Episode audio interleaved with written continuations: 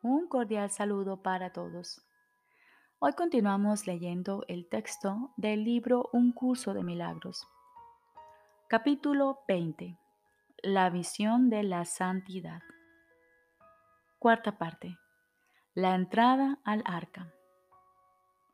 Nada puede herirte a no ser que le confieras ese poder. Mas tú confieres poder según las leyes de este mundo, interpretan lo que es dar. Al dar, pierdes. No obstante, no es a ti a quien corresponde conferir poder a nada. Todo poder es de Dios. Él lo otorga. Y el Espíritu Santo, que sabe que al dar no puede sino ganar, lo revive. Él no le confiere poder alguno al pecado, que por consiguiente no tiene ninguno. Tampoco le confiere poder a sus resultados tal como el mundo los ve la enfermedad, la muerte, la aflicción y el dolor. Ninguna de estas cosas ha ocurrido porque el Espíritu Santo no las ve ni le otorga poder a su aparente fuente. Así es como te mantiene a salvo de ellas. Al no tener ninguna ilusión acerca de lo que eres, el Espíritu Santo sencillamente pone todo en manos de Dios, quien ya ha dado y recibido todo lo que es verdad. Lo que no es verdad, Él ni lo ha recibido ni lo ha dado. El pecado no tiene cabida en el cielo, donde sus resultados serían algo ajeno a éste, y donde ni ellos ni su fuente podrían tener acceso. Y en esto reside tu necesidad de no ver pecado en tu hermano. El cielo se encuentra en él. Si ves pecado en él, pierdes de vista el cielo contémplalo tal como es. No obstante, y lo que es tuyo irradiará desde Él hasta ti. Tu Salvador te ofrece solo amor, pero lo que recibes de Él depende de ti. Él tiene el poder de pasar por alto todos tus errores y en ello reside su propia salvación.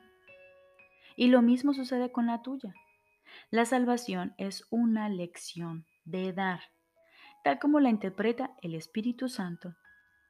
La salvación es el redespertar de las leyes de Dios en mentes que han promulgado otras leyes a las que han otorgado el poder de poner en vigor lo que Dios no creó. Tus desquiciadas leyes fueron promulgadas para garantizar que cometieses errores y que éstos tuviesen poder sobre ti al aceptar las consecuencias como tu justo merecido. ¿Qué puede ser esto sino una locura? ¿Y es esto acaso lo que quieres ver en aquel que te puede salvar de la demencia? Él está tan libre de ello como tú, y en la libertad que ves en Él ves la tuya. Pues la libertad es algo que compartís. Lo que Dios ha dado obedece sus leyes y solo sus leyes. Es imposible que aquellos que la obedecen puedan sufrir las consecuencias de cualquier otra causa. Los que eligen la libertad experimentan únicamente sus resultados, pues el poder del que gozan procede de Dios y solo le otorgarán ese poder a lo que Dios ha dado, a fin de compartirlo con ellos.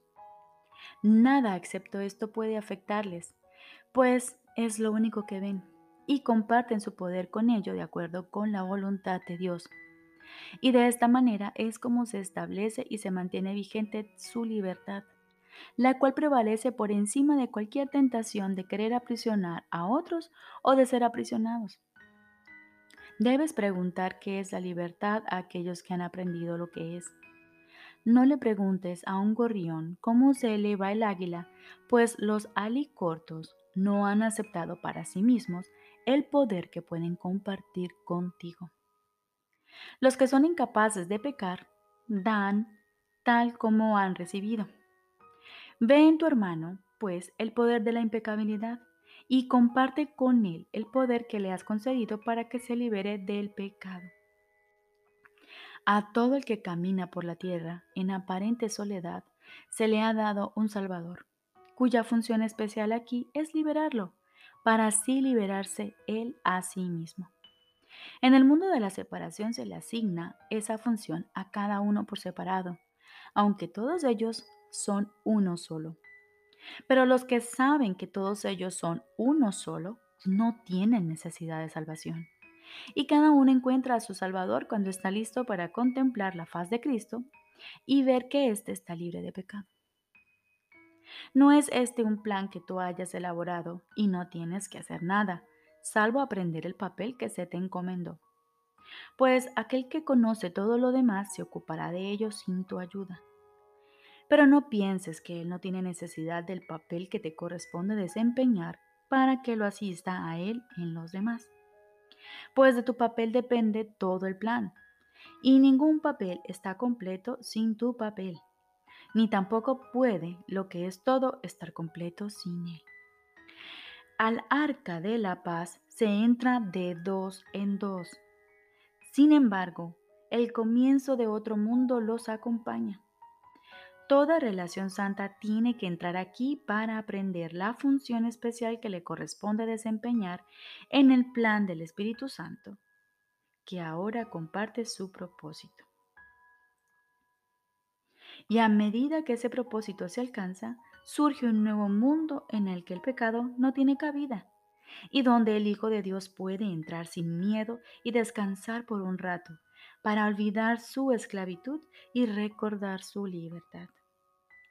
Mas, ¿cómo iba a poder entrar a descansar y a recordar si tú no le acompañas? A menos que estés allí. Él no está completo. Y es su compleción lo que Él recuerda allí. Este es el propósito que se te comendó. No pienses que perdonar a tu hermano os beneficia solo a vosotros dos pues en el nuevo mundo, en su totalidad, descansa en las manos de cada dos seres que entren allí a descansar.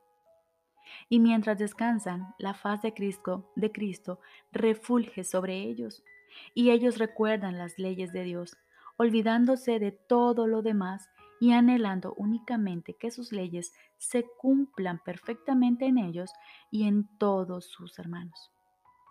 ¿Crees que podrías descansar sin ellos una vez que esto se haya realizado?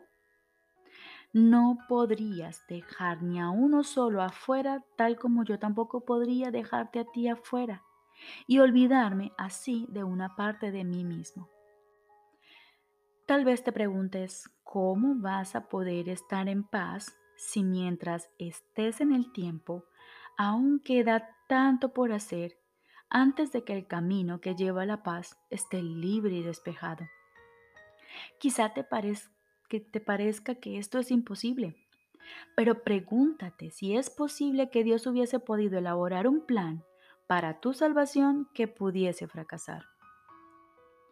Una vez que aceptes su plan como la única función que quieres desempeñar, no habrá nada de lo que el Espíritu Santo no se haga cargo por ti sin ningún esfuerzo por tu parte. Él irá delante de ti despejando el camino y no dejará escollos en los que puedas tropezar ni obstáculos que pudiesen obstruir tu paso. Se te dará todo lo que necesites. Toda aparente dificultad simplemente se desvanecerá antes de que llegues a ella. No tienes que preocuparte por nada, sino más bien desentenderte de todo, salvo del único propósito que quieres alcanzar. De la misma manera en que éste te fue dado, asimismo su consecución se llevará a cabo por ti. La promesa de Dios se mantendrá firme contra todo obstáculo pues descansa sobre la certeza, no sobre la contingencia. Descansa en ti.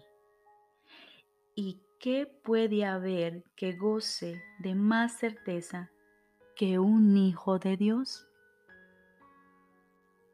Repito, la promesa de Dios se mantendrá firme contra todo obstáculo pues descansa sobre él la certeza, no sobre la contingencia. Descansa en ti. ¿Y qué puede haber que goce de más certeza que un hijo de Dios?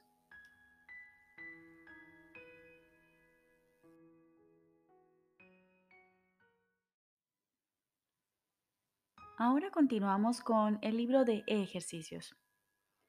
Lección número 162. Soy tal como Dios me creó. Solo con que mantuvieses este pensamiento fijo en tu mente, el mundo se salvaría. Lo repetiremos de vez en cuando, según vayamos alcanzando nuevos niveles en nuestro aprendizaje. Y a medida que avances, tendrá cada vez más significado para ti. Estas palabras son sagradas, pues son las palabras que Dios dio como respuesta al mundo que tú construiste.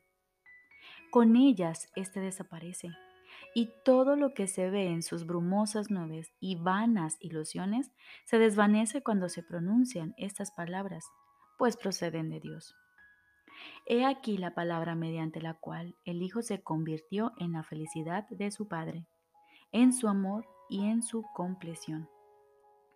He aquí donde se proclama la creación y donde se honra tal como es. No hay sueño que no se disipe con estas palabras.